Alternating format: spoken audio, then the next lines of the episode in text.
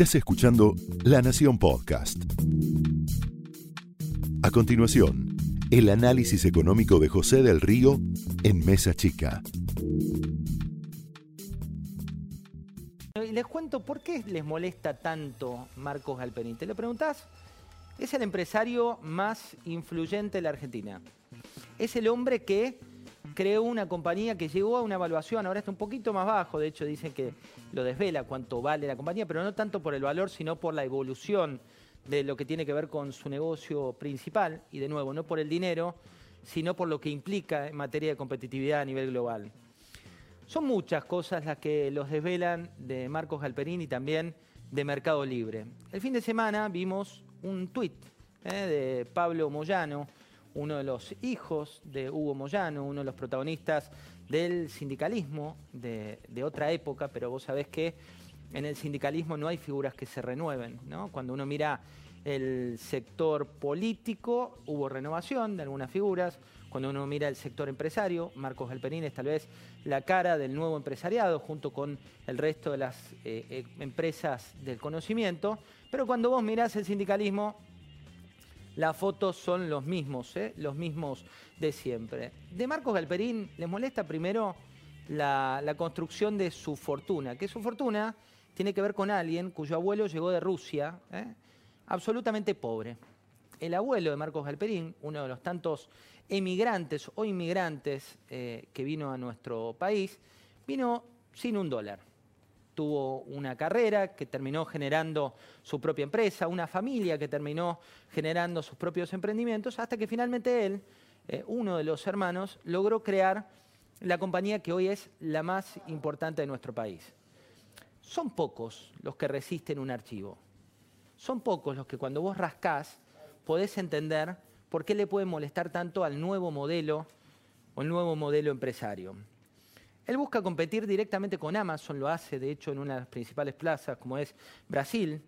Busca competir con Jack Ma de Alibaba, que tiene su mercado en el mercado sobre todo de Asia. Es un testarudo en el buen sentido de la palabra, para que te des una idea, cuando él estudiaba en la Universidad de Stanford y le dice a todos sus compañeros, miren, tengo esta idea, pasaron 20 años ¿no? de esa idea, le dice a todos los cerebros, entre comillas, de Stanford, que eran sus compañeros de clase, tengo una idea que es que los latinoamericanos compren a otro cuestiones a través del e-commerce. Te hablo de hace 20 años. ¿Cuál fue la respuesta de todos los que lo acompañaban ahí?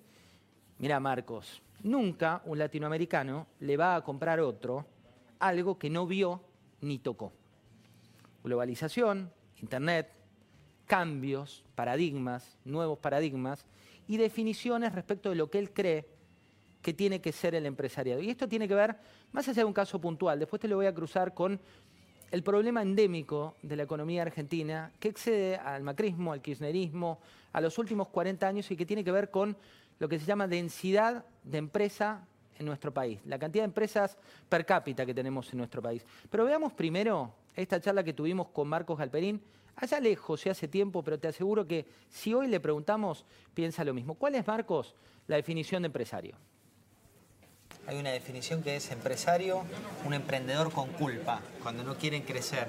¿Pasa eso un poco?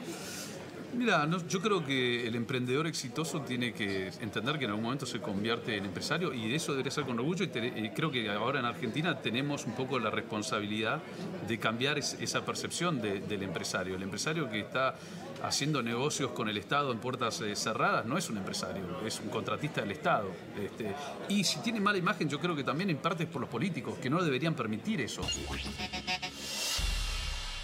El empresario que hace negocios a puertas cerradas con el Estado es un contratista. Cuestión es que él piensa. La protección del Estado cortó la innovación en finanzas, educación y salud. La Argentina laboral, la Argentina tiene un marco laboral que está basado en la revolución industrial, en todos los empleos en los que sabemos que en el mundo van a desaparecer. Empleos que tienen ciertas reglas que también van a desaparecer de cara al futuro. Su misión, a partir de las últimas, los últimos proyectos que encaró, uno tiene que ver con una palabra que a veces complica desde el punto de vista político, porque él habló de democratizar el dinero. Y hablando de democratizar, es de los pocos empresarios que en democracia se jugó por un partido político que resultó opositor en las últimas elecciones.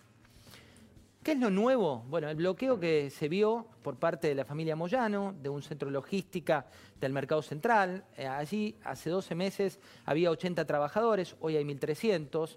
Eh, allí el, gremio, que no es el de Moyano, logró cerrar una paritaria y un incremento salarial que tiene inclusive un bono de 500 dólares atado a la pandemia, a los resultados de la pandemia, el trabajo de pandemia, algo que describía Nicolás Barinotti en una de las notas.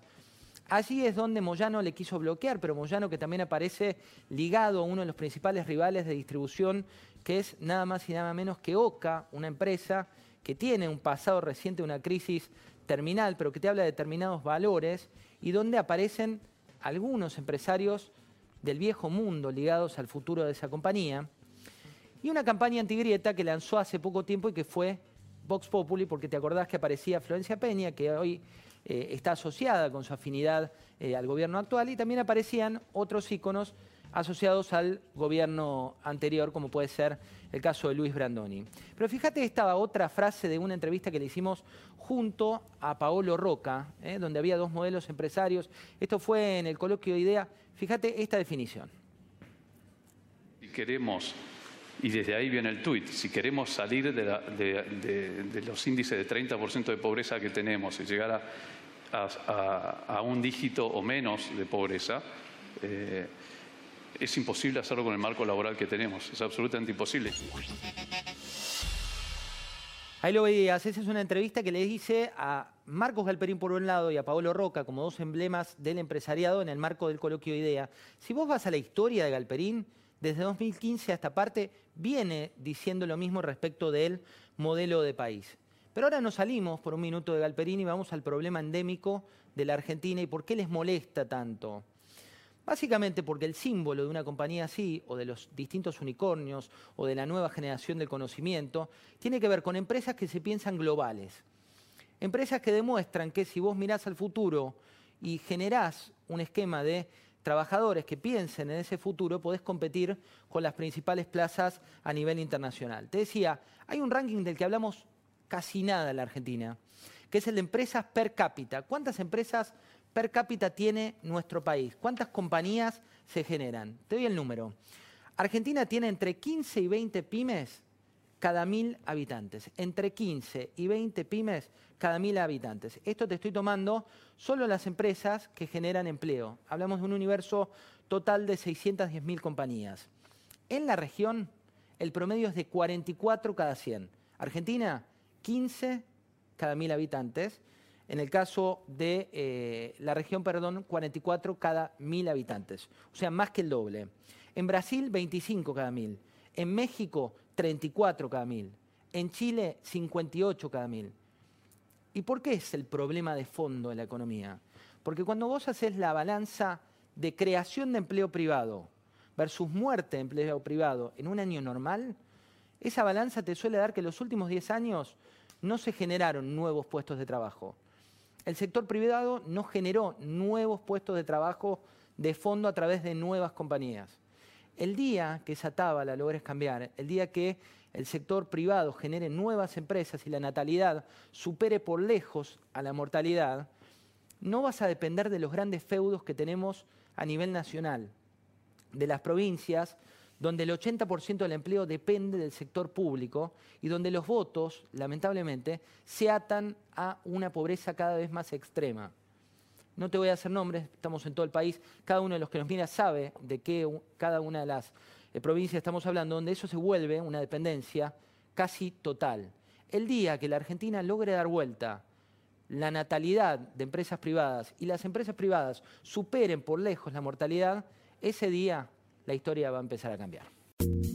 Esto fue el análisis económico de José del Río en Mesa Chica, un podcast exclusivo de la Nación.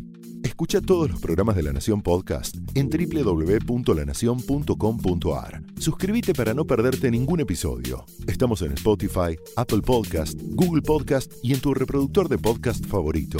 Seguí escuchando La Nación Podcast.